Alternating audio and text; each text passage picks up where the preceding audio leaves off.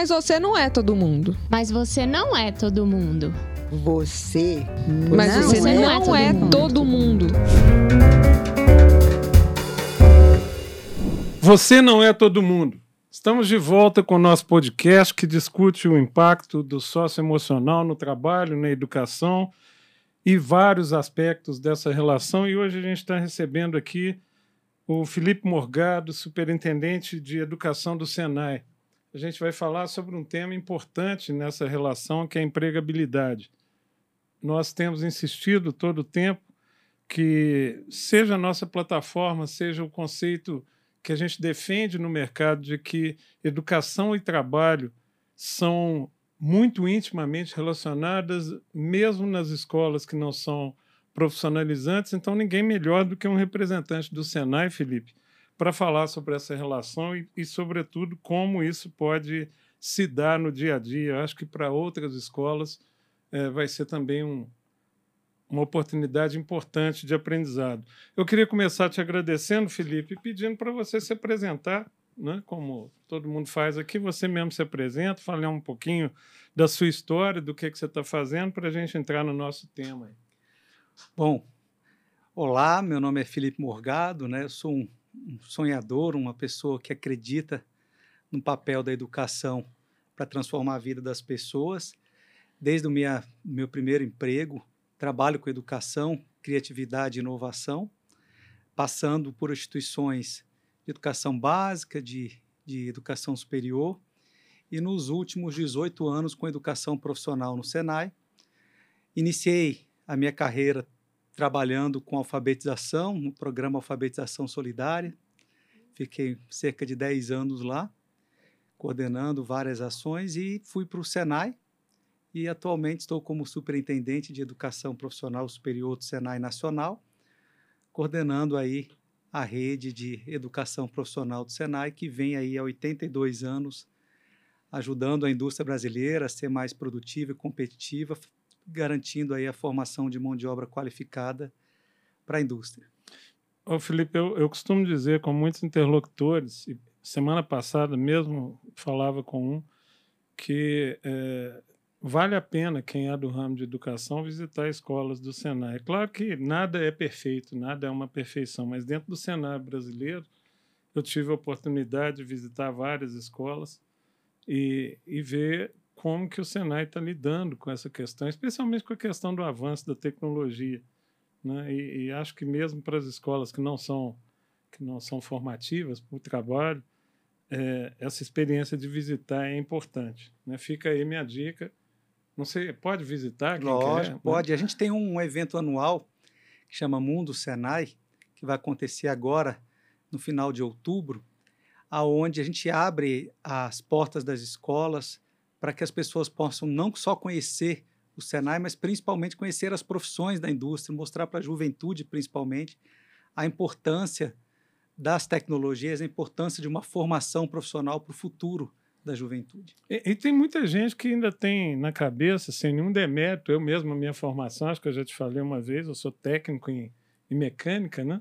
mas ficou por conta da, dos, sei lá, 30, 40 anos do, do século passado, do final do século passado, a ideia de que o Senai forma só as profissões mais, mais tradicionais da indústria. E o Senai hoje trabalha com o que tem de mais avançado em termos de tecnologia para o mercado. Né? Então fica a dica para quem está nos assistindo. Como eu te disse, Felipe, o tema aqui é empregabilidade. Eu queria começar fazendo uma provocação é, no sentido da gente pensar essa questão da empregabilidade. Estão falando por aí sobre uma tal de década perdida. Né? Essa década perdida seria uma sucessão de problemas que teriam acontecido aí nos últimos dez anos. Alguns se referem a isso falando de Brasil. Eu prefiro expandir esse conceito é, falando mais ou menos desde 2008, 2007, 2008, que para mim são duas datas relevantes. 2007, porque é uma conjunção astral tecnológica, né? quando surgem mais de 30 ou 40 novas tecnologias, incluindo o iPhone. Né? Tem um livro muito legal de um autor chamado é, Obrigado por Chegar Atrasado, é, um autor americano, em que ele fala da, de que esse é um momento em que a tecnologia passou a avançar mais rápido do que a gente consegue compreendê-lo. 2008, por conta da crise internacional que houve com a quebra lá nos Estados Unidos, principalmente. E daí para frente, com diferentes intensidades e culminando na pandemia, muita coisa aconteceu. Né? A minha pergunta para você, você que está ligado diretamente a isso, para o jovem, né, especialmente para o jovem, está é, tá sendo realmente diferente? É uma década perdida ou é uma década de oportunidades, na sua visão? Olha, eu costumo dizer que a juventude é, é essencial, é a máquina para o desenvolvimento. Mas eu, eu anteciparia, né? Eu vou trazer alguns dados que eu acho importante para a gente fazer uma reflexão de, de Brasil. Né? Em 1980, a indústria brasileira representava a soma da indústria da China com a Coreia do Sul. Recente aí, poucos anos atrás. 40 anos. Hoje, só a China representa mais do que a soma da, da indústria dos Estados Unidos com a Europa. Então a gente sabe o tanto que a gente perdeu uma oportunidade, a gente teve uma desindustrialização acelerada que fez com que isso impactasse diretamente no Brasil e, obviamente, na juventude brasileira. A indústria brasileira tem os melhores empregos, exige a melhor formação e faz com que também ela, ela a juventude é, se distancie, uma vez que ela vem cada vez mais diminuindo. Espero que agora volte aí uma retomada da indústria, mas que ah, as tecnologias, principalmente as tecnologias aí da, da indústria 4.0, essas palavras que hoje são mais comuns, né? inteligência artificial, big data, IoT, que é a internet das coisas, manufatura aditiva, isso vem trazendo uma nova indústria e trazendo uma oportunidade para o jovem. E quando a gente fala de, de indústria, muitas vezes fica com essa imagem que você colocou, né? aquela, aquela indústria muitas vezes ligado a trabalhos manuais, só que hoje, já há algum tempo, a indústria já é bem automatizada, bem moderna e com certeza ela vai se desenvolver ainda mais. Olhando para a juventude, eu costumo dizer que o jovem precisa de propósito, precisa de sonhar, né? E, e para que ele possa sonhar, ele, ele precisa ser desafiado. É, eu trabalho muito com, com a juventude e no momento que, se você pensar no jovem brasileiro, né, eu gosto muito de, de trazer essa comparação. Os indicadores educacionais do Brasil são sempre lastimáveis, olhando aí os, os, resultados do PISA, a gente sempre fica entre as, as posições, as últimas posições. E se a gente pensar que nas profissões, na avaliação internacional das profissões, que chama World Skills, a gente consegue ficar entre os cinco melhores do mundo. Isso é graças à capacidade da juventude de ser criativa, de inovar e de aceitar desafios. Então, eu não, eu não colocaria na juventude a responsabilidade por, por, por alguns, alguns desafios que o país enfrenta e, e, e deveria ter enfrentado no passado. Mas eu sei que ela rapidamente ela se adapta, rapidamente ela se ajusta e é, consegue responder. Felipe, eu queria chamar a atenção para uma coisa que você falou, porque eu acho que vale a pena para quem está ouvindo entender isso melhor. Você diz o seguinte: a indústria brasileira oferece as melhores oportunidades. Né? Em relação a que que você estava falando, pra, em relação a, ao total de oportunidades oferecidas para o mercado brasileiro, para a empregabilidade no Brasil? Olha, a indústria brasileira tem, em média, os salários mais altos. Né? É, não sei se todos sabem, mas a cada um real que o país investe na indústria, a indústria recupera mais de 2,60. Né?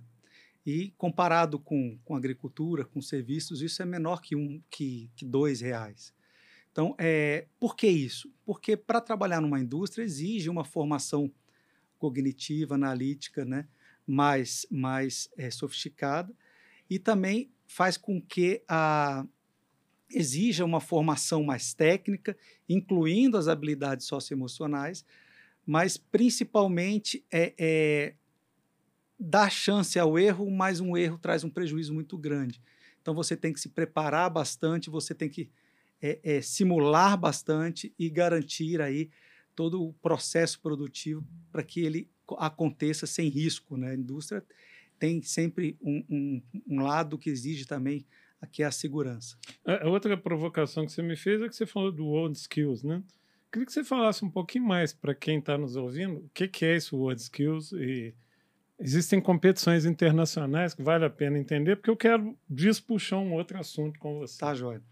Bom, a World Skills é uma competição de profissões, como se fosse uma Olimpíada de esporte, só que de profissões. A última edição foram 56 profissões, o Brasil participou de todas as profissões, ficamos em terceiro do mundo, ficamos atrás apenas da China e da Rússia, ficando na frente de Alemanha, Suíça, Estados Unidos, países aí desenvolvidos, Japão, né? É, são várias profissões, né? normalmente dividido em sete áreas: profissões industriais, profissões ligadas à área de serviço, a parte de, de, de saúde, de bem-estar, né? mas a maior parte são, são profissões relacionadas à indústria, aonde o Brasil se destaca. Quem representa o Brasil são os estudantes do Senai e do Senac, né? que é, se dividem, né? Fa nós fazemos a seleção no Brasil, e atualmente mais de 65 países participam dessa competição. O próximo vai ser onde? A próxima vai ser na França, em Lyon, na França, ano que vem. Estamos no processo de seleção agora, nos meses de setembro e outubro, no Brasil, para identificar quem são os melhores profissionais do Brasil. Participa dessa competição não só o Senai, mas os institutos federais também estarão participando. E a os gente busca. Os IFETs? Isso, os Institutos Federais de Educação, Ciência e Tecnologia. E é, nós buscamos o melhor brasileiro. E, e é interessante é isso, né? A, o quanto a juventude, eu tenho a oportunidade de visitar vários países, o quanto a juventude brasileira se destaca. Né?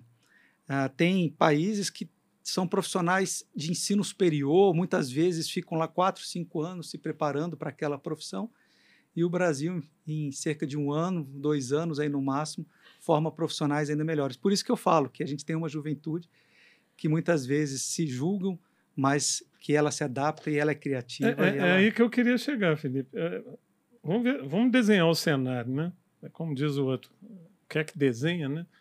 A gente tem uma competição internacional, onde nós estamos concorrendo com os países líderes mundiais, incluindo China e, e Estados Unidos. Ficamos à frente dos Estados Unidos pelos seus números. Isso é levado pelo Senai e pelo Senac. Bom, então nós temos uma prova em conteste de que não se trata de algum tipo de vírus né, que impacta a juventude brasileira de que ela não seja capaz. A prova está colocada aí, ela é capaz.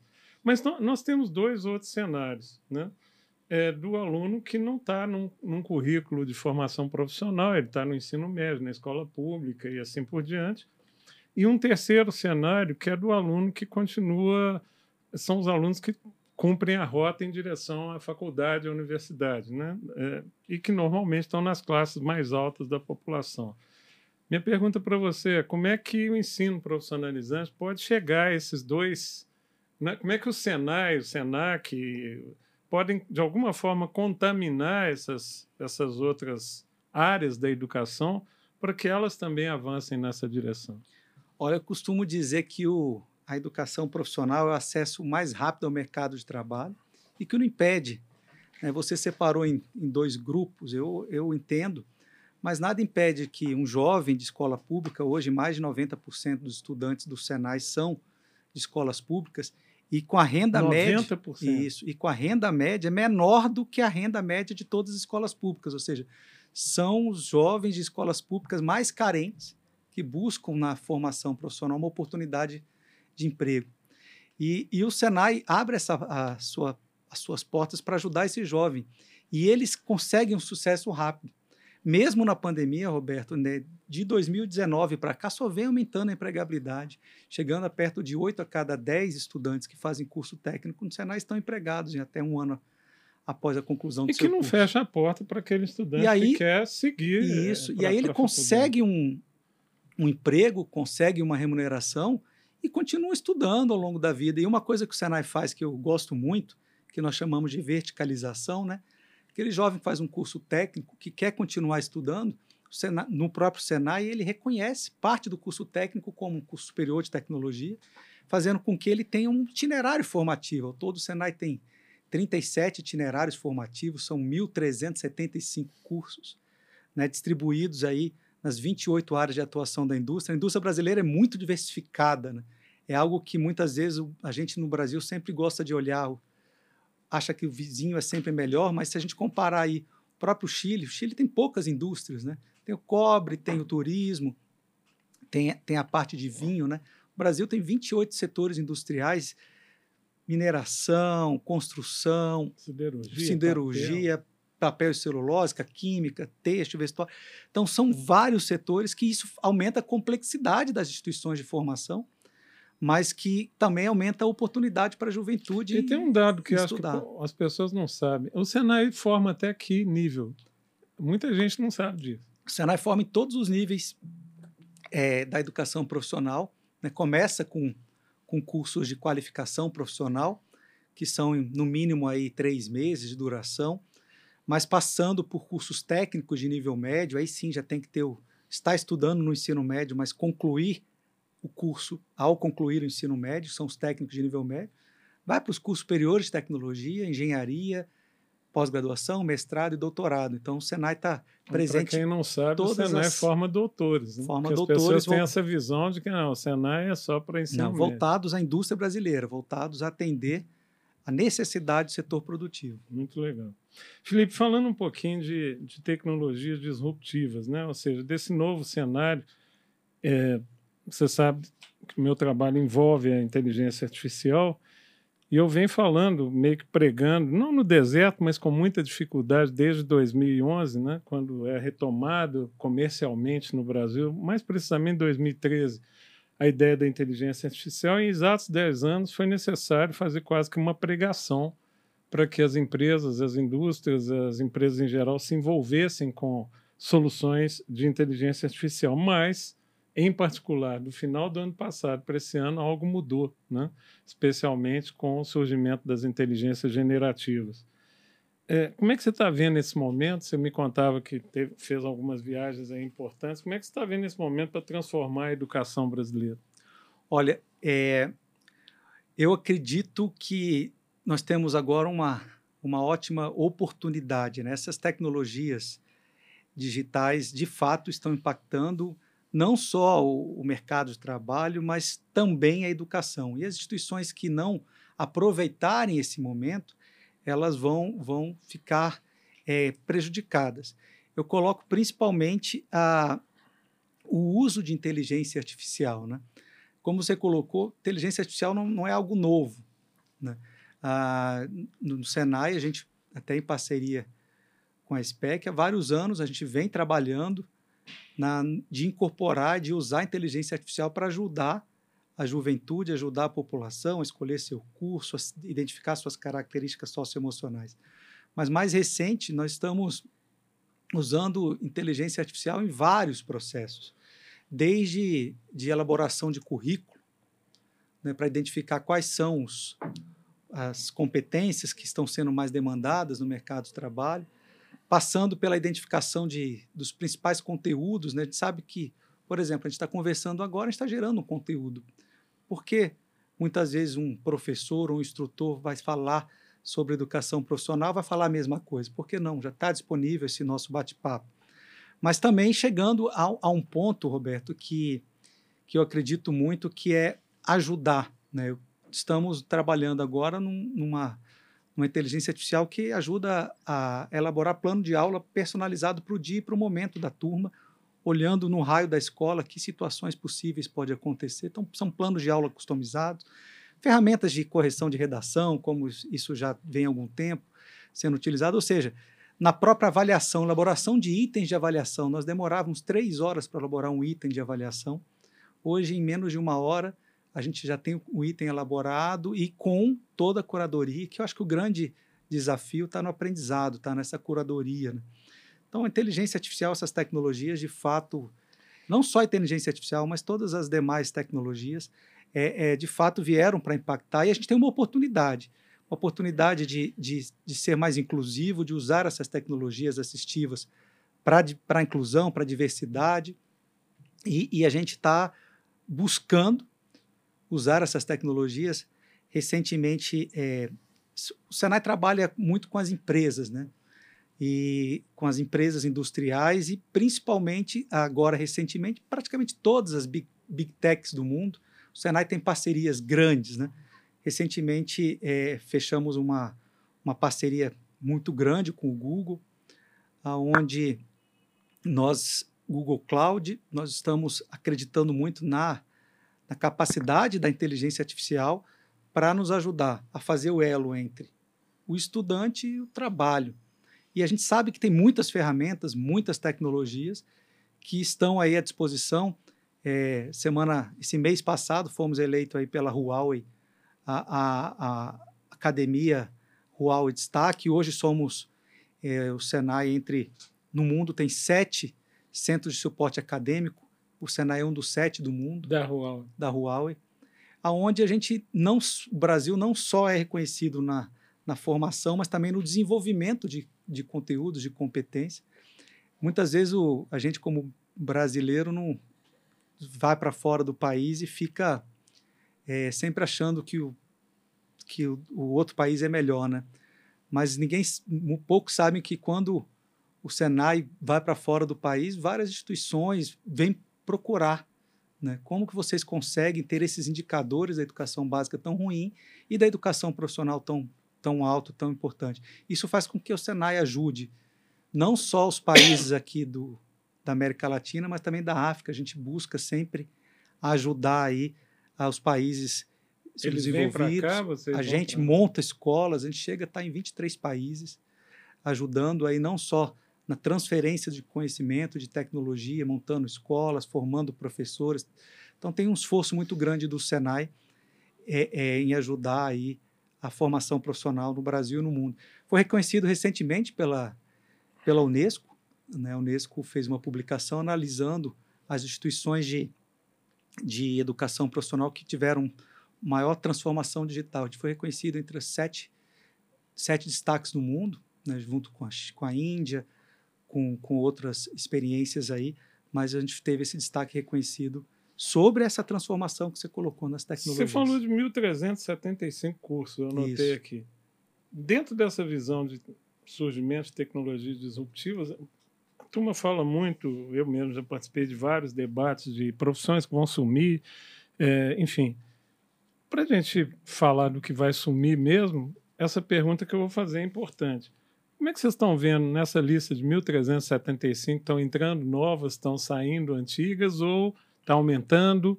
É, ainda você não detecta desaparecimento no âmbito da indústria de profissões? Como é que é isso? Olha, esse cenário, Roberto, está tá bem é, tumultuado. Eu vou te dar alguns, alguns números. Né? Em 2020, o World Economic Forum ele trouxe uh, um, um um report, um, uma publicação que chama The Future the Jobs, trazendo uma projeção para até 2025 que 47% das, das tarefas seriam executadas por robôs.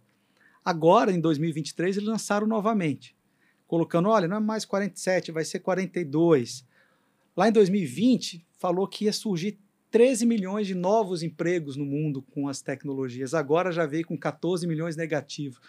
O que eu acredito muito é que esse cenário. que eles não sabem ou que está mudando? Está mudando. A, a, igual a inteligência artificial não é algo novo, mas regenerativa está vindo. Quando a gente imaginou, ia imaginar que em um mês 100 milhões de novos usuários numa plataforma que não, que não, não era nem conhecida, de uma empresa. Eu sei que tem investidores por trás, mas de uma empresa que, que também não era conhecida, de repente, 100 milhões de novos usuários. Então é isso. Eu acho que essa mudança está tá deixando tudo muito confuso. E é, o que eu acredito é o seguinte: que a gente tem que falar menos de curso e mais de competência. Opa. Esse eu acho que é o, o foco. Né? Quando eu falei para você, ah, o Senai tem 1.375 cursos, eu, eu acredito muito que a gente tem que identificar ó, qual é o seu objetivo. Aí sim, identificar quais são as competências que você tem e quais são as competências que você precisa adquirir para atingir aquele objetivo. E aí sim se desenvolver e não pensar num curso, numa caixinha, num, em algo quadrado. A, as tecnologias hoje permitem customização em massa e também na formação profissional. Né? Quando eu falei esses 1.375 cursos, o Senai tem, a maior parte dele, 1.318, pode ser oferecidos presencial ou, ou híbrido. Ou híbrido.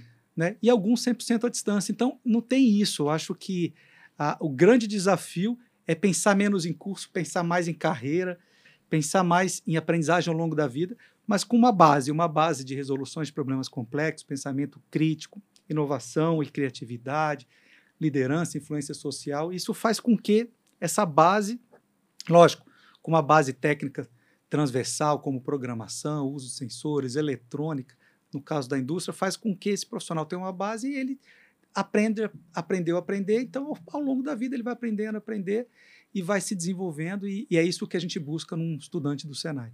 Você citou aí algumas das competências, é, chamadas competências é, do século XXI. Né? Por exemplo, a resolução de problemas complexos. A meu juízo, dentro do âmbito da nossa empresa, o que a gente percebe é que essa é uma grande deficiência do profissional brasileiro. É, aí entendido como problema complexo, não só o problema, um problema técnico, mas também uma gestão de crise, por exemplo.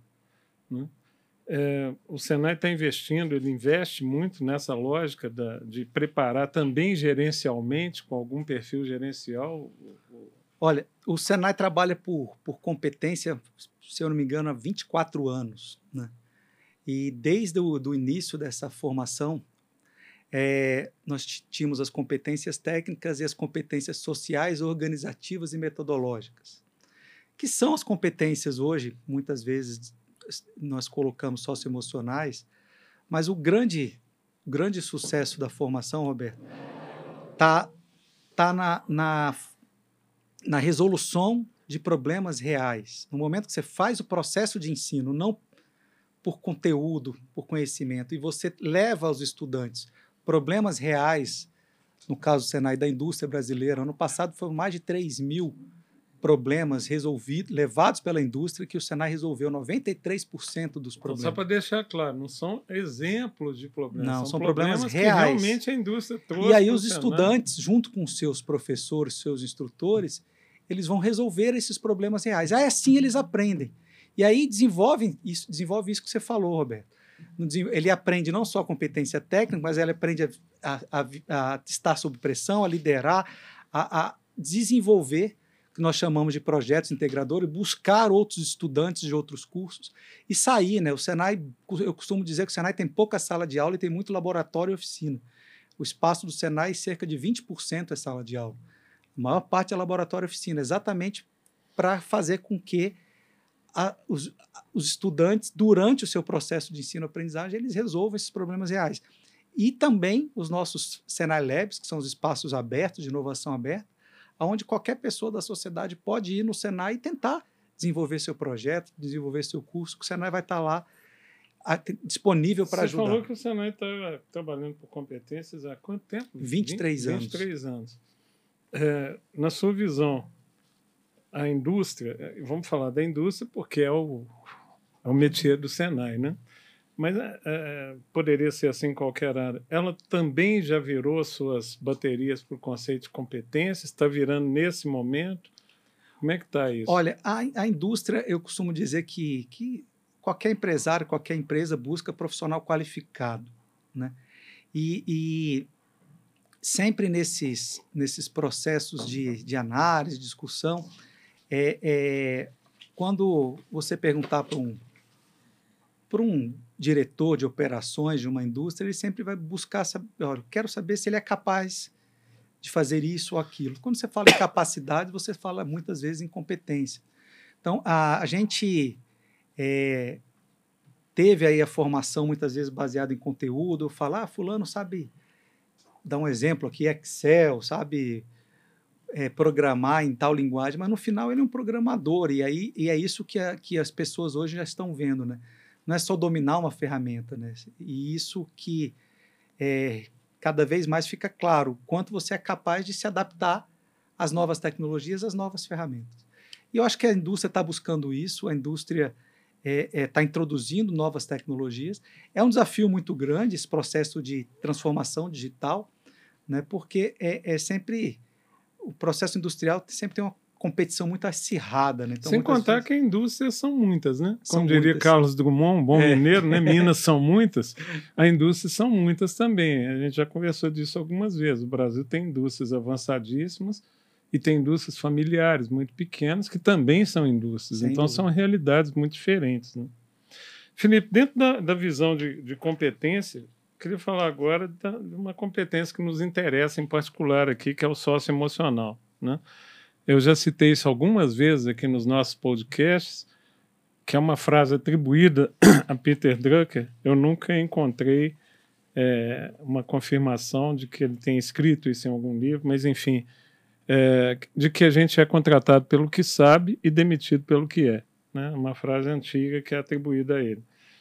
É, como, é que é, como é que o Senai vê a questão do sócio emocional hoje na formação desse profissional?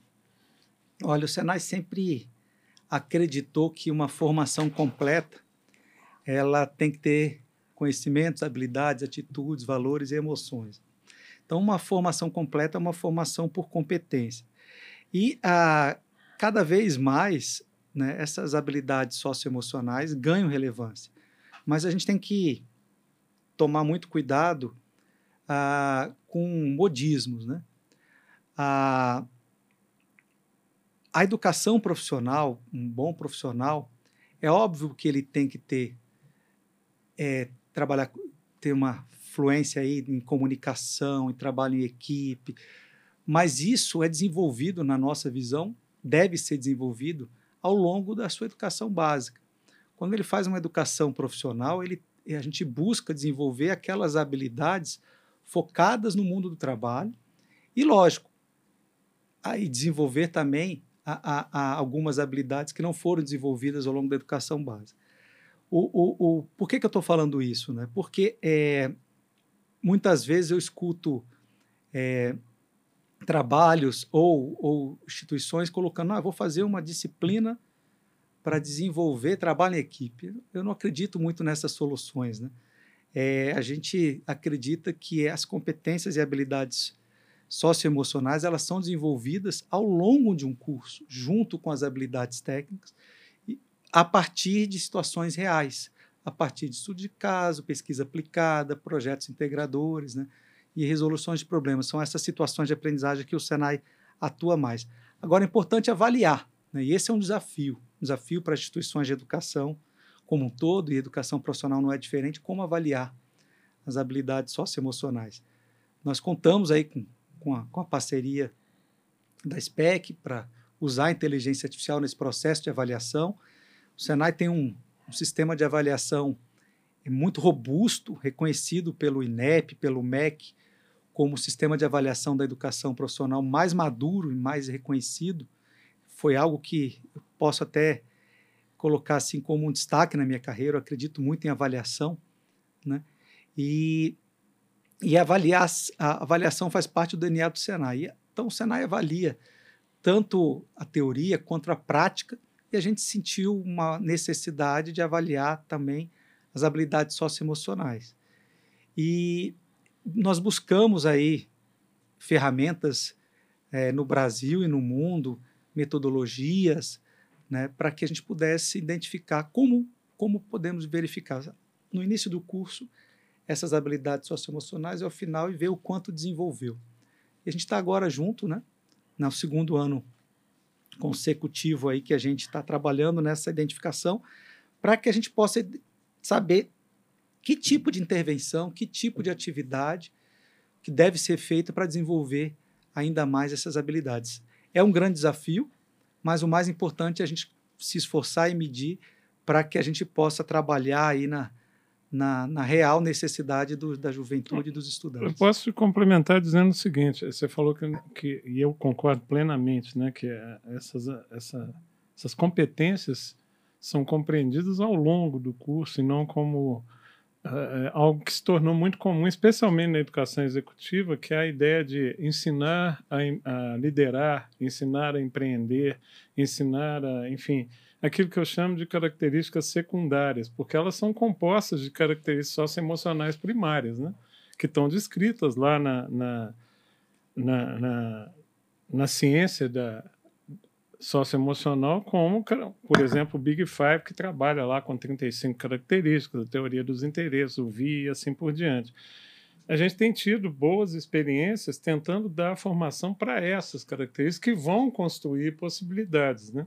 É, Caso contrário, eu acho que a gente acaba formando um jovem que ele só é capaz de trabalhar num tipo de indústria que tem, por exemplo, uma forma de liderança é, muito específica. Ele só está preparado para aquilo e não para compreender o ambiente e ajustar o comportamento dele, né? naquilo que o Goleman chamava de inteligência emocional. Isso é muito importante. Agora, é, como é que essa, essa falando um pouquinho de pandemia, né? Acho que, que é um ponto importante. Primeiro, como é que o Senai se virou na pandemia? Eu queria que você falar um pouquinho sobre isso. Né? Como, é, o que, que foi a. que foi uma confusão para todo mundo? Foi, mas como é que foi para o Senai, que tinha o desafio da, dos laboratórios, né? então era muito mais demandada a presença, e o que, que nasceu disso? Né? A última vez que a gente esteve junto, você falou de algumas novidades que surgiram a partir da pandemia. Olha, é, acho que diferente de boa parte das instituições de educação, o Senai foi pouco impactado com a pandemia. A gente deu uma sorte muito grande. Né? Nós iniciamos nosso processo de digitalização em 2012. Então, lá em 2020, na pandemia, a gente já tinha 95% da nossa oferta podendo ser oferecido é, é, é, à distância. O que aconteceu? Nós também já oferecíamos para os nossos estudantes pacote de dados gratuito então, o que, que aconteceu? É, é óbvio que a formação técnico-profissional, a educação profissional tecnológica, ela tem uma característica presencial do saber fazer, do hands-on, que o Senai preza muito. Mas a gente incorporou, como a gente veio digitalizando, a gente incorporou muitos simuladores e muitos laboratórios remotos que você acessa o laboratório de, à distância. E as empresas também desenvolveram muitas tecnologias ao longo desses, desses anos. Então, no momento que veio a pandemia, a gente saiu desse, dessas aulas presenciais, fomos para os cursos, diferente das outras instituições que foram para aulas remotas, nós fomos sim para aulas remotas, mas nós tínhamos um material à distância preparado para aula à distância. Então não era uma aula ao vivo, né? Você tinha todo um design instrucional já criado tanto que a, a gente avalia, como coloquei há 12 anos, nós avaliamos todos os cursos técnicos, a gente praticamente 20, 21, 22 teve uma estabilidade. Espero que agora volte a crescer, porque nós estávamos num crescimento. Mas a gente não teve perda. E por quê? Por conta disso, a gente buscou é, usar simuladores, kits didáticos, o material, óbvio, a, a, usamos as tecnologias, sim, disponíveis, a, a mais de um milhão de alunos com acesso simultâneo em cima do ecossistema do Google, que a gente customizou para o Senai, então totalmente é, adaptado. Seria importante você repetir esse número aí. Né? Mais de um milhão Mais de, de um milhão de alunos. Isso distribuídos em todos os todos níveis. os níveis. o Senai atua em 95% dos municípios brasileiros. Né? Muitas vezes a gente escuta algumas críticas. Com escolas? Com escolas ou com é, é, Ações, parcerias com as indústrias, com unidades móveis. Né? Nós tivemos alunos formados em 95% dos municípios brasileiros em 22, em 2022.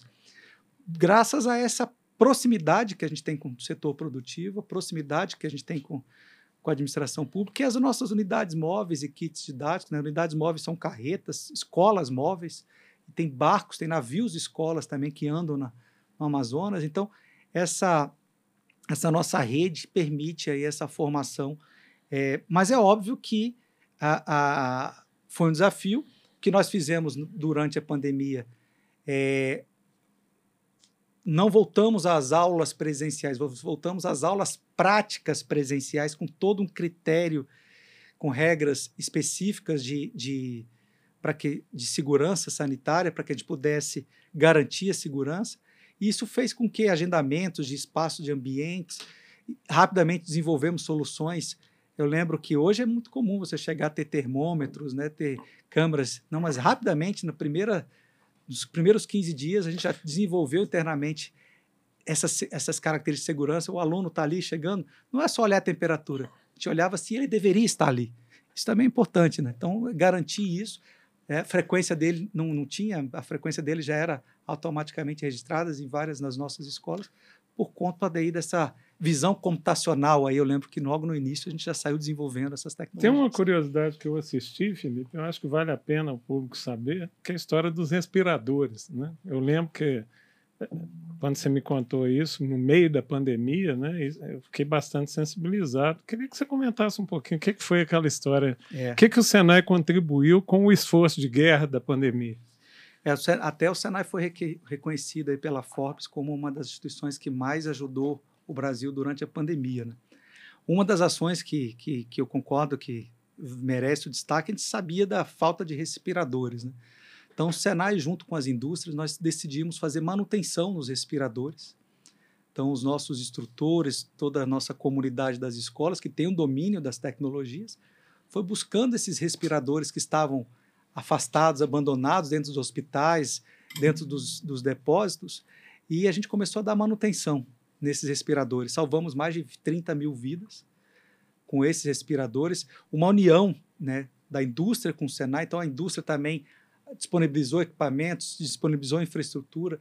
Então, essa, nós criamos uma grande rede do bem para fazer essa manutenção e de uma maneira muito voluntária, muito. É, é, é, os unida. alunos se envolveram nesse esforço? Os, os, alunos também se envolveram.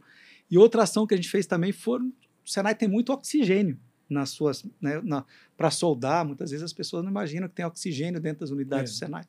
Também, no momento da falta de oxigênio, o Senai doou os oxigênios que estavam nas, nas empresas, nossos, nossas máquinas e equipamentos passaram a ser máquinas de produção de máscara, de, de, de avental, de roupa de para toda a sociedade de enfermeiros. Então, a gente praticamente transformou as escolas do Senai em, em, em fábricas para que a gente pudesse. Por isso, se destacou aí, né, no, no, no, entre aí os dez, as 10 ações mais que mais ajudaram o Brasil de acordo com a Forbes. E, e, quando começa a saída da pandemia, que esse aluno começa a voltar para dentro da escola fisicamente, o que, que você diria que, que deu para notar de mudança, para bem ou para mal? Não, não, porque a ideia é sempre, ah, mudou para pior, está mais tenso e tal, mas que mudanças ocorreram na cabeça desse aluno? Vocês perceberam algo concreto?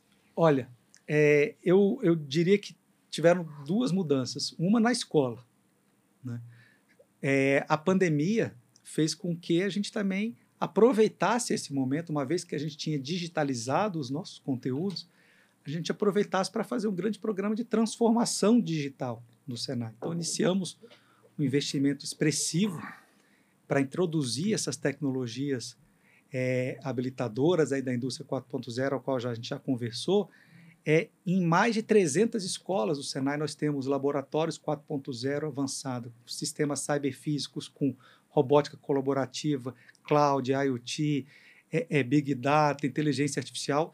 Então, mais de 300 escolas trabalhamos com inteligência artificial para os processos educacionais e principalmente para a cultura das escolas. Né? Eu acho que o grande desafio da transformação digital está relacionado à cultura das escolas. Então, a gente trabalhe, trabalhou e vem trabalhando nesse processo para mostrar o quanto essas tecnologias é, é, vêm para ajudar. O outro aspecto que, que eu acho que tem relação com os estudantes está relacionado ao quanto eles é, é, buscaram pro, mais propósito na sua formação. Né? O número de projetos de inovação, o número de, de soluções, nós chamamos de projetos integradores, vem crescendo exponencialmente. Dentro, nós, nós temos no Senai uma avaliação né, a, a, em âmbito nacional. Eu costumo dizer que é um, uma espécie de uma competição de reconhecer os melhores projetos de inovação. E, e esses projetos, o número de projetos aumentou muito de, depois da pandemia e vem aumentando. Ô, ô, Felipe, eu já tive a oportunidade de estar em eventos Aliás, um deles belíssimo lá em São Paulo, é, uma feira do, do Senai, eu tive a oportunidade de ver o aluno apresentando projetos, esses projetos. E você falou que oito, se não me engano, oito em cada dez alunos hoje já, já vai para a linha de emprego muito rapidamente. Claro que não é a principal missão do Sebrae, mas como é que o, o, o aluno do, do Senai empreende? Vocês têm... Ah, sem dúvida, sem dúvida. É... Esses projetos viram negócios? Sim, sim, vários deles viram negócios e alguns o próprio Senai. Né? A gente estimula a incuba como uma incubadora, como uma aceleradora. A gente acredita muito na capacidade de, de empreender. Né? Tanto o intraempreendedorismo quanto o empreendedorismo mais comum aí de abrir a sua empresa. A gente avalia, a gente tem esse indicador, a gente chega a ser 20 a 25% dos estudantes do Senai empreendem. Né? 20 a 25%. Isso, eles buscam empreender. A, a, isso do total daquele total Do de um total- milhão ou, ou- ou mais do, dos, não, dos do níveis? total dos que, cons, que conseguem emprego, né? Entendi. né? Então, ah, desses ah, oito aí que estão empregados, a gente considera empreender, ele abrir a sua próprio negócio Ah, também como, como algo, Entendi. como algo Ou seja, o conceito é mais amplo. É mais o conceito é de ele entrar numa atividade, numa atividade. produtiva. Isso. Alguns, óbvio, entram na atividade produtiva e continuam estudando. Né? A gente tem uma, uma satisfação muito grande das, das empresas. Né? Ah, quando a gente avalia os estudantes ao final do curso, nós entramos em contato com ele para verificar se ele está empregado. E se ele está empregado no emprego formal, a gente entra em contato com, com o supervisor imediato dele para saber se a, se a formação dele atendeu. E, não, e perguntamos para esse supervisor se eles preferem contratar os egressos do Senai. Em média, 95% das empresas do Senai, e o Senai faz isso desde 1992, pesquisa com os egressos, nós chamamos, aqueles alunos que formaram.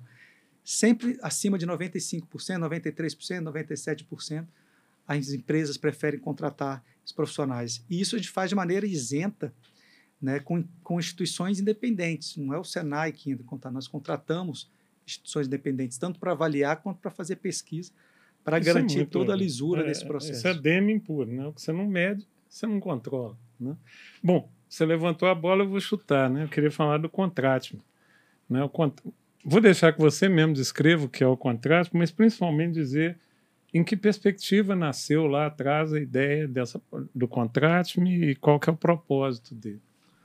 Bom, nosso primeiro passo foi como ajudar a juventude brasileira a conhecer mais as profissões, principalmente as profissões industriais. Roberto, não sei se você sabe, eu fiquei bem assustado. Recentemente, o Datafolha divulgou uma pesquisa ah, junto à juventude, aonde ele perguntou para a juventude se eles conheciam cursos técnicos, educação profissional. 47% nunca ouviu falar. 9% ouviu falar, mas não sabia o que, que era. Então, ou seja, mais da metade da população não sabe nem o que, que é curso técnico, o que, que é formação técnico profissional. Então, a gente sabendo disso e sabendo também do novo ensino médio, da- do, da- do itinerário de formação técnico profissional do novo ensino médio, em 2018 o Senai, então, começou a, a buscar como ajudar a juventude a, a, a conhecer essas profissões. Então, o primeiro trabalho foi esse: identificar as características socioemocionais da pessoa e fazer um match com as características socioemocionais de um curso. E ana- analisar qual, quais características têm mais semelhança e analisar também o mercado de trabalho em volta de onde a pessoa mora, o que as empresas estão precisando, e a gente apresentou isso para. Foi o nosso primeiro trabalho. E aí surgiu, poxa, se a gente fez isso do, da, do jovem para o curso, por que não do jovem para o emprego? E aí surgiu o Contrate-me. Né? O Contrate-me é um, é um sonho que a gente sempre teve. Né? A gente começou a ver que as instituições de formação, de educação profissional, sempre buscaram oferecer o curso. Mas a gente viu que não adiantava só dar o curso, a gente tinha que ajudar as empresas a encontrarem os melhores profissionais formados. Porque muitas vezes esse processo não, não acontecia de uma maneira tão rápida e tão é, é eficiente. Então a gente procurou a, o SPEC, a SPEC para como solução, aonde a gente viu, poxa, é possível fazer uma união entre as vagas de emprego e a- a- as pessoas formadas. E essa união não só um banco de talentos, como a gente já viu, várias empresas com banco de talentos, ou um banco de vagas de emprego. Né? Essa união usando inteligência artificial, fazendo um match entre o currículo, as competências técnicas que muitas vezes não são desenvolvidas, a pessoa aprende ao longo da vida, e as habilidades socioemocionais identificadas por meio da inteligência artificial.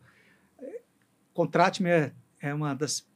Eu não conheço outra ferramenta que faz isso, né, mas eu acredito que possa até existir, mas eu não conheço, que faça esse match, não só do currículo, mas o currículo, as competências técnicas e as habilidades socioemocionais para que as empresas possam identificar É, um- mais rapidamente os, Uma os outra talentos. experiência que vem do Contrate-me, que eu acho que é muito rica, né? porque é muito intensa também, é a feira Contrate. Queria que você falasse o que que é esse conceito da feira do Contrate. Nós já não me lembro a edição. Estamos indo para a quinta. quinta edição. Isso. Normalmente tem sido Duas, duas. é, começou duas- uma por ano, agora são duas são por duas ano. por ano, exatamente. Isso. A gente identificou que ah, não adianta só você disponibilizar a ferramenta para as empresas, principalmente para as micro, pequenas empresas, porque a gente sabe que hoje a sociedade vive com excesso de informação. Então, o que, que o Senai é, é, é, identificou como uma oportunidade? Pô, se a gente está próximo da indústria, se, se a gente está próximo do setor produtivo, por que não fazer uma grande feira de emprego né, junto às indústrias e aí sim usando a, a, a, o SPEC como uma ferramenta né, na nossa parceria. E essa, essa feira, a gente, e ela é- sempre foi virtual, agora a gente vai fazer ela também híbrida, próxima desse segundo semestre, mas a gente identificou que, do mesmo jeito que você visita uma feira, tem os estandes das empresas, por que não ter os estandes das empresas que estão contratando, ter uma relação de vagas? A última, a gente teve mais de 10 mil vagas de empregos na indústria no Brasil. E por que não já fazer esse match durante a, a feira? E, lógico, desenvolver é, é, é, é, as pessoas que estão participando da feira com palestras, com orientação profissional, com dinâmicas que facilite a interpretação. Essa orientação de carreira, orientação profissional, Roberto, ela é muito importante. Né? No ensino médio, ah, o Senai foi, com certeza, a primeira instituição a formar jovens no novo ensino médio. A gente formou em 2018. A gente é, começou o novo ensino médio em 2020. Nós já tínhamos jovens formados no novo ensino médio. A gente está falando que a gente está no sexto ano do ensino médio que está se debatendo aí. E, E que em muitos lugares nem começou que ainda. nem começou. É, que agora por lei que todos começaram, né? Mas a gente já está no terceiro ano. É, Dizem que começaram, né? é. Mas a gente está no terceiro ano é, é, de turmas já formadas e a gente sabe o tanto que deu certo a formação técnico profissional no ensino médio. A gente tem avaliações que comprovam isso. Você acha que tem preconceito contra. É, já se disse aí, toda hora se fala disso, que existe um preconceito no Brasil contra as profissões técnicas Ah, eu acho que e isso não vem, superiores. é, isso vem da, da base, né, da origem da educação profissional no Brasil, né, que ela foi na, na sua origem traz que a educação profissional era para os desvalidos de sorte. E isso fez com que esse, esse preconceito ao longo aí dos anos, numa, numa sociedade mais voltada a academicista, né? Mas eu, eu, uma coisa que eu tenho certeza que isso vem mudando, né? Porque quando a gente consulta a juventude, consulta eles e, e apresenta a educação profissional, 98% deles acreditam que a educação profissional É, tem uma coisa que é um depoimento que eu te dou. Em todas as. Eu diria que eu visitei, sei lá, 10 escolas que eu, que eu tenho a lembrança clara do- da visita. E uma coisa me chamava muita atenção, e eu até vou, vou, vou tocar nisso daqui a pouco. É, em alguns casos, visitei projetos dentro da escola. Me lembrou muito, não sei se você conhece a história da Escola da Ponte em Portugal, né? conheço. que é a forma como o aluno, a gente encontra o aluno do Senai. Né? Então, eu fui em escolas no Rio, fui em escola no Paraná, vários lugares, e, em geral, eles estão muito animados com o que estão fazendo, muito encantados com o que estão fazendo. Né? E, e, em alguns casos, como eu- eu- aconteceu comigo, são eles que contam o que está acontecendo naquele laboratório. Né? Acho que isso é um depoimento importante, a relação do, do aluno com essa realidade. Eu, por isso que eu acho, também por ser técnica, eu puxo, né? Eu, eu tive formação técnica e não me arrependo nem um pouco. Aliás, meus dois filhos também tiveram, mais recentemente, É, e acho que isso é fundamental. Siga você a carreira ou não, isso é fundamental para a gente ter. Mas, Roberto, né? O que, que a gente identificou? Que você, no início do ensino médio, você faz um orient- projeto de vida e carreira, isso todas as instituições fazem. O Senai também, desde o início, vem desenvolvendo isso, desenvolvendo habilidades técnicas e socioemocionais transversais a qualquer profissão, fazendo uma orientação profissional. Mas o que a gente identificou é que no final do terceiro ano, no segundo, no último semestre do terceiro ano, também é importante você voltar e revisitar aquele projeto de vida que você desenhou no primeiro ano, para ajudar ele a identificar o mercado, a, a, aí nós chamamos de preparação para inserção no mercado de trabalho. Porque agora ele já tem a formação, ele já sabe qual é a profissão que ele está se formando, e aí ele tem que refletir melhor, então, como encontrar essa oportunidade do emprego. Por isso que eu trago também essas ferramentas, né, nossa ferramenta. Desde a orientação, ajudou lá no início para ajudar a escolha da profissão, e no terceiro ano, ali no final, que está concluindo o curso técnico, para ele definir a sua carreira. Então, você vê a inteligência artificial ajudando aí em todos os é, lados. Eu vou fazer uma provocação importante, me lembrei aqui, estou inclusive em busca de encontrá-la. Eu trabalhei, acho que você sabe, 22 anos no terceiro setor e pretendo voltar como voluntário. E uma vez eu tinha uma, numa instituição que eu presidia, tinha uma aluna é, brilhante, assim, mas muito calada, muito reservada, chamada Erilane. A Erilane é, era boa em quase tudo que fazia. Né? E aí eu resolvi contratar a Erilane mais dois alunos na minha empresa. Né?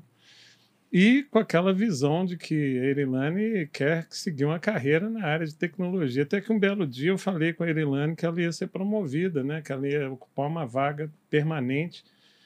E a Erilane, na maior calma, virou para mim e falou: Mas eu não quero. Eu sentei com ela e falei: Como assim não quer? Achei aquilo estranho. Ela falou assim: Eu quero ser médica. É, e a história legal é que ela acabou não sendo médica. Ela, não sei se depois ela mudou, mas ela optou por ela se formou em, em enfermagem, mas era a carreira que ela queria. A pergunta é o seguinte: o que deve acontecer? Eu queria saber como é que vocês enfrentam isso. Aquele aluno que, exatamente porque é apresentado a carreira né, para a indústria, ele descobre que não é a vibe dele, que ele quer, sei lá, artista ou qualquer coisa que não está. Como é que, como é, que é essa dinâmica dentro do cenário? Mas isso, isso é importante. É melhor ele descobrir isso no ensino médio, que ele vai está concluindo o ensino médio do que ele começar uma faculdade e trocar de faculdade várias vezes e não concluir. A gente sabe dos indicadores de conclusão aí do ensino superior no país, que são lastimáveis. A evasão é muito, a evasão grande, é muito grande. E, e se você pode conversar aí, pelo menos eu, da área da indústria, né, da ciência, tecnologia, engenharia e matemática, é a qual tenho mais do STEAM, ao qual mais tenho contato, acesso. acesso. Se você conversar com os professores do ensino superior, que receberam alunos de curso técnico, sempre eles falam, são os meus melhores alunos. Né? Eu sou suspeito para falar. É, não, mas, mas isso aí não é só opinião, não, são pesquisas, existem dados que comprovam isso. Menor a evasão, aumenta a, a, a, a chance de, de, de concluir o curso. Olha, olha que estava falando de juventude, né? A última PNAD que saiu agora esse ano, trazendo os dados aí da, da evasão do, do jovem no ensino médio, 40% deles deixaram de, de estudar porque eles precisavam trabalhar. Então, quando você dá um curso técnico durante o ensino médio, ele já recebe uma certificação intermediária, Roberto, ele já começa a trabalhar no contraturno. Em outras ele palavras, faz... ainda que, aliás, é um caso interessante. Eu conheci minha esposa no ensino técnico, uhum. né? É, ficamos afastados um tempo, acabamos nos casando e ela fez química, mas acabou sendo médica. Então, o que, que eu vejo com muita clareza? O aluno do ensino técnico ele já passou por esse processo de compreensão do que ele quer fazer. É, acho que é por isso que ele chega muito mais maduro no momento de uma escolha, eventualmente num, num curso superior. É um processo que, que é muito importante. Enquanto o outro vai decidir que não é bem aquilo lá pelo meio da, é. do curso, desiste muito, do curso e aí. E muitas vezes só é introduzido no mundo do trabalho lá no final do ensino superior. Né? Então, isso também é reflexão de carreira, entender melhor o trabalho antes é importante. Essa é outra pergunta. Eu tenho certeza que nós vamos ter aqui na nossa audiência gente de classes A, B. É, você acha que está mudando essa realidade também para as classes A e B? A, a, e eu, eu faço a provocação.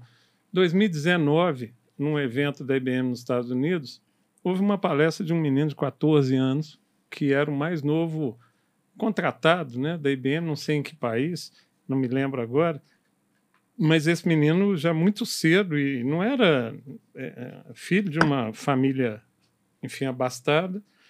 Como é, você acha que isso também começa a mudar no cenário da, da, da classe A e B de entender, olha, quanto mais cedo meu filho praticar uma profissão, tiver uma profissão, ele vai ter melhores chances, não importa o que ele vai fazer? Olha, é, recentemente eu tive é, conversando num, num debate é, com uma presidente de, uma, de um sindicato de estabelecimento de ensino particular, Sim. aonde ela, ela comentou, Água, falou- ela comentou algo que, olha, fiquei surpresa com o ensino médio, eu fui consultar a- a- a- os estudantes e a família, o percentual de, dos estudantes, a maior parte queriam formação técnico-profissional. Então, aqueles que estavam lá fazendo o ensino médio queriam cursos técnicos. E a família também teve um percentual alto. Né? É, eu- é óbvio que os pais ainda idealizam os filhos no ensino superior, mas isso vem deixando bem claro que a formação técnico-profissional é uma porta de entrada, é um acesso mais rápido, mas isso não, não quer dizer que ele não vai continuar estudando. Então, é, aos poucos vem mudando. O digital permite isso. Né? A- o digital está tá me mostrando algumas coisas. Primeiro, a inclusão da mulher nos cursos industriais. né? A indústria normalmente tende a ser a, a mais ligado a, a- ao- ao homem, Especialmente na, na tecnologia da informação. principalmente é isso. um movimento, é um que movimento precisa isso. acontecer. Né? Se você olhar os cursos digitais que o Senai oferece no- na plataforma Futuro.digital, a maior parte são mulheres. Então, isso está dando acesso, acesso à formação e mostrando que as profissões técnicas são para mulheres e hoje o percentual grande é. Então, todo esse processo aí de, de mudança, tanto para a família quanto para a juventude, agora sempre é, é importante destacar que as políticas públicas ajudam nesse processo. Quando a gente vê esse debate que nós estamos vivendo do ensino médio, participo de vários debates. A semana passada mesmo tava, fiz uma palestra no CNE. Um consenso que existe entre os especialistas, entre os estudantes, entre os professores, é em relação à formação técnico-profissional. Ninguém questiona a importância da educação profissional durante o ensino médio. Se discute outros aspectos relacionados a. Mas isso a ainda lei- não está universalizado. Não, não está. O Brasil ainda tem muito o que E avançar. aí eu né? queria voltar nesse ponto, né, que a gente para falar agora das parcerias. Você falou isso de forma é, aqui e ali na sua fala, você citou isso, né? É, como é que se, o que que hoje tem de realidade de parceria nessa direção de tentar universalizar, eventualmente em parceria? Claro, não estou dizendo que o Senai vai fazer tudo, mas como é que o Senai está se parcerizando com governos, seja federal, estadual ou até municipal, para a construção dessa lógica da, da- do ensino profissional. Então, eh, a gente está bem feliz, Roberto, bem feliz com, com os resultados. Né? Hoje a gente tem parcerias com 12 eh, redes estaduais, 12 estados no Brasil. Né? Nós estamos com, esse ano, mais de 115 mil alunos matriculados no novo ensino médio. Né? E a gente está buscando, cada dia que passa, uma nova parceria surge no Senai. Tem várias parcerias em negociações avançadas. Mas como é que funciona essa parceria? Então- citar um exemplo para quem está nos ouvindo. posso citar vários exemplos, mas vou, vou pegar um, um exemplo, o, o próprio o Acre. Né? O Senai é, é, ele faz a formação, o curso técnico de, de nível médio ou o curso de qualificação profissional, e a escola pública faz a, a formação geral básica. E juntos nós, antes de começarmos o processo, a parceria começa na elaboração do currículo integrado. Então, o Senai não, não chega lá na escola pública e fala, está aqui o meu curso. Não. Nós sentamos juntos com a Secretaria Estadual de Educação, desenhamos os currículos de forma integrada, os professores do Senai com os professores das escolas públicas, para garantir essa integração e, a- e o melhor resultado. E começamos a oferecer. Então, por exemplo, tem estados que ah, os alunos, eh, o Senai se desloca para dentro da escola pública, seu professor, os seus kits didáticos. Tem estados que os alunos estudam eh, três dias na semana na escola pública, dois dias na semana no Senai.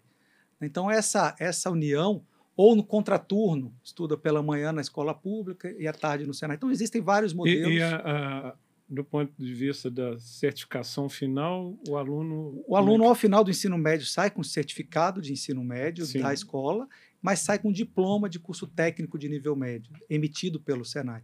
Isso hoje a legislação é permitida, então ele sai com uma dupla certificação, não, um diploma de técnico e um certificado de ensino médio, ou um certificado de uma qualificação profissional, um programador front-end, back-end. Então, isso depende do, da escolha de carreira que, que esse jovem fez. Muito legal. Felipe, um outro assunto que está muito em voga, eu acho que é importante você trazer, se você tiver alguma informação nesse campo. Hoje, hoje mesmo, no dia em que a gente grava essa, esse podcast, nós tivemos outro episódio no Brasil, que é a questão da, da violência na escola, né? da, da do cenário de violência. Qual que é a experiência do Senai? O que, que vocês estão percebendo? Vocês têm algum fato? Não tem nenhum fato, obviamente, Graças que chegou às vias de fato, obviamente. Né? Nós não temos nenhuma notícia, mas como é que o Senai vê, com que preocupação vocês veem isso? Olha, é, o, eu vou dar um, uma testemunha de uma professora é, que dá aula na escola pública e também dá aula no Senai. Né? Hoje ela é até uma, uma executiva de educação no Senai de São Paulo. Ela falou: Olha, interessante, eu vou na escola pública, o, o meu aluno, o mesmo aluno que está estudando no Senai, fazendo um curso técnico, ele na escola pública vai lá, senta, chega na escola e muitas vezes pega uma arma, ameaça o professor e chega no Senai e não leva uma arma, não ameaça um professor. O mesmo indivíduo. O mesmo indivíduo. E aí, o, o que, que, se chama isso, Roberto? Se chama propósito. Se a, escola pública, se a escola pública mostrar para essa juventude que ali é a oportunidade dela se emancipar, dela conseguir evoluir, dela se desenvolver, como acontece na formação profissional, por isso da importância dessa união da, da formação técnico profissional com a educação básica, isso mostra um valor e ela fala, poxa, como eu vou quebrar esse banheiro aqui se é esse banheiro que vai fazer com que eu consiga comprar o meu a minha comida amanhã, da minha família, dos meus pais. Então, esse é um ponto. O segundo ponto que a gente está fazendo, e, e, de uma maneira muito séria e muito responsável, a gente, é, além de ter, lógico, um, um guia de referência para segurança nas escolas do Senai, né? As escolas do Senai têm alunos desde 14 anos até 80 anos de idade. Né? E a gente, graças a Deus, a gente tem todo um, um, um, um sistema que a, acolhe essas pessoas que a gente nunca teve problema, esperamos não ter. Mas o que a gente está fazendo é utilizar a, a, a, tecnologia a nosso favor. Né? Em algumas escolas, nós mapeamos todas as nossas unidades e identificar dentro da dark web, da deep web, das redes sociais qualquer tipo de ameaça. Então, a gente está criando uma espécie de inteligência para identificar as ameaças e, e óbvio, a escola está preparada para qualquer tipo de, de transtorno. Agora, um problema da, da sociedade, mas que a gente precisa levar com muita seriedade. É, na prática, o que você está dizendo é um bom remédio. Aliás, eu achei brilhante essa sua colocação. O melhor remédio Ainda ouvia hoje um governador dizendo: precisamos rever nossos critérios de segurança na escola. Sim, concordo, é, mas talvez dar propósito funcione melhor. Eu costumo dizer que não adianta você pôr detector de metais na porta, não vai mudar nenhum nada, né? É, é você tem que trabalhar de uma outra forma. Por detector isso, de propósito. É, foi interessante, né? uma unidade que colocou detector com metais. Nossa, encontrei faca na, nas mochilas dos alunos. Mas numa semana onde o país estava com ameaça, o aluno pegou uma faca em casa e quis levar para a escola. Mas isso não é, não é a realidade. Não adianta você é, é, trabalhar na repressão. Você tem que trabalhar é, em todo o ecossistema escolar, toda a comunidade escolar. É, ainda ajudar. hoje eu conversava com uma, uma organização de ensino e uma pergunta que me fizeram foi como é que você faz para evitar que o aluno ao fazer a coleta da, da linguística né, para o pro processo do SPEC, que ele não decida tratar isso como uma brincadeira, ou, enfim, é um velho desafio ao sistema. Eu falei assim: olha, o primeiro passo de todos os programas que a gente propõe é consciência do que ele está fazendo, que é uma palavra diferente para propósito. Né? Isso aí. É, o processo de apoio socioemocional tem um propósito focado no indivíduo. Se não for isso, é melhor não fazer. Né? Isso é muito importante, muito legal. É, nós estamos caminhando para o fim, Felipe, e eu queria agora é, falar de futuro. Né? É, e prever o futuro é, é, importante, mas é muito difícil, principalmente porque ele ainda não aconteceu. Né? É, mas, e no mundo fluido, como nós vivemos, prever o futuro fica ainda mais difícil. Mas como é que vocês estão vendo o Senai daqui a 10 anos? É, dá para apostar em alguma coisa? Você trouxe um dado muito importante que é, olha, o Fórum Econômico Mundial está revendo seus números de uma forma meio aleatória, um pouco, pra, às vezes para cima, às vezes para baixo. Dá para apostar no futuro e de que, que depende esse futuro, Felipe? Olha, uma, uma coisa que a gente tem certeza é que é, o futuro da, do trabalho né, exige aprendizagem ao longo da vida. As pessoas vão ter que sempre continuar estudando e é isso que a gente está é, é, tá apostando. Outro, outro aspecto é que as tecnologias estão aí para nos ajudar a ser mais ágeis, né, para aprender e para atualizar, para aprender a aprender é discutir menos curso, mais carreira, discutir menos, menos ah, tarefa e mais competência. Então, é isso que a gente acredita.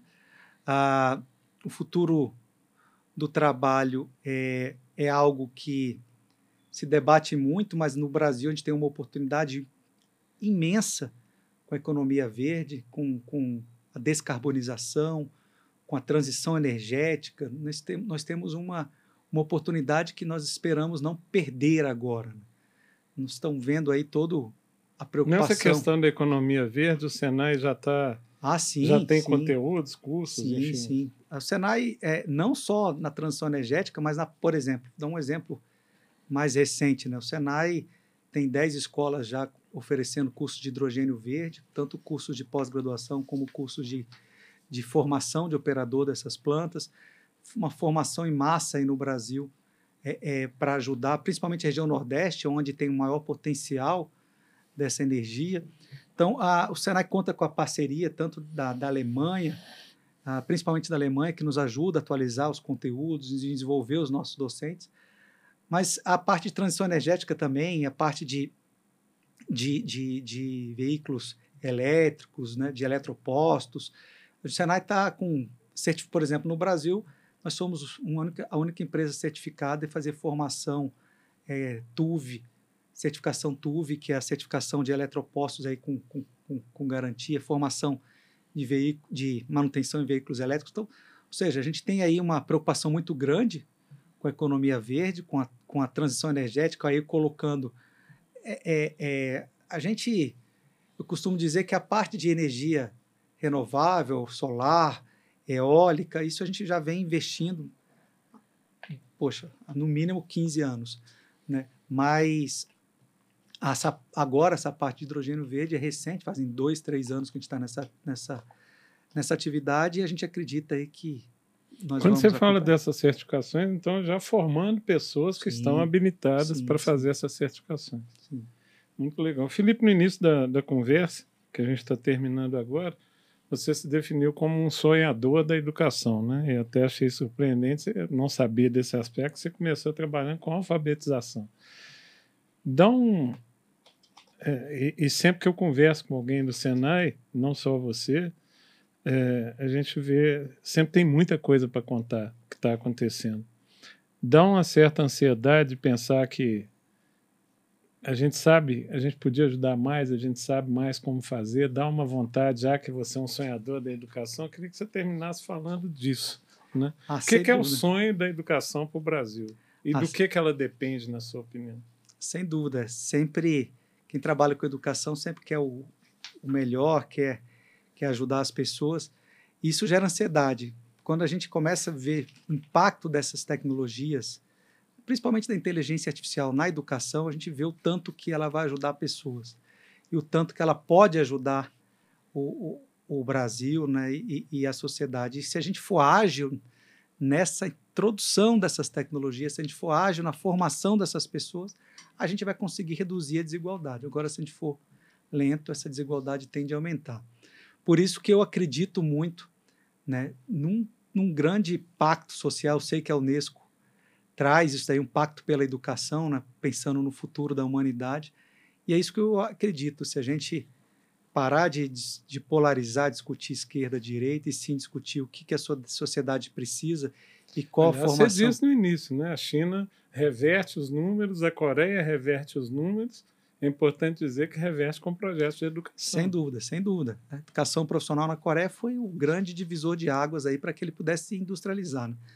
Por isso que é, é possível a gente, se tiver um grande pacto social pela educação, eu acredito que é possível transformar a sociedade, principalmente mostrando o valor da educação profissional para o futuro do trabalho. Felipe, de tudo que você falou, eu gostaria de pensar uma das falas, né, que é quando aquela professora lá de São Paulo conta, né, que o, o aluno vai com uma arma eventualmente para a escola onde ele não vê propósito e, e vai munido de propósito para uma escola onde ele vê futuro. Né? Acho que isso é a essência do que a gente está discutindo aqui. Claro que nosso interesse é sempre pensar nos aspectos socioemocionais que envolvem essa formação, isso também é muito novo, não do ponto de vista de teorias, né? mas do ponto de vista da prática de como isso acontece dentro da escola, esse apoio socioemocional. Mas é com esse espírito que eu termino, te agradecendo por essas reflexões. Nós vamos estar com, com os nossos cortes aí na rede. Você que, que nos acompanha, divulgue essa visão, combinada com outros assuntos que a gente tem discutido aqui é, ao longo desses inúmeros episódios do nosso podcast. Traz uma pitada nova, uma, uma eu diria que eu saio dessa conversa com você, Felipe, acrescentando um pouco de esperança, a esperança que eu já tenho, né? de saber que nós brasileiros sabemos como fazer, é só nos deixar fazer e a coisa pode acontecer. Queria agradecer a você que esteve com a gente e divulgue para suas redes sociais, se inscreva aqui no, no nosso podcast, divulgue para os amigos, principalmente para outras escolas, para, para outras entidades, para empresas, para elas conhecerem todo esse trabalho que está sendo feito. E mais uma vez, muito obrigado, muita sorte, Felipe, nos projetos que o Senai ainda vai desenvolver. um grande abraço para todos e lembre-se, você não é todo mundo. Mas você não é todo mundo. Mas você não é todo mundo. Você Mas não você é não todo é todo mundo.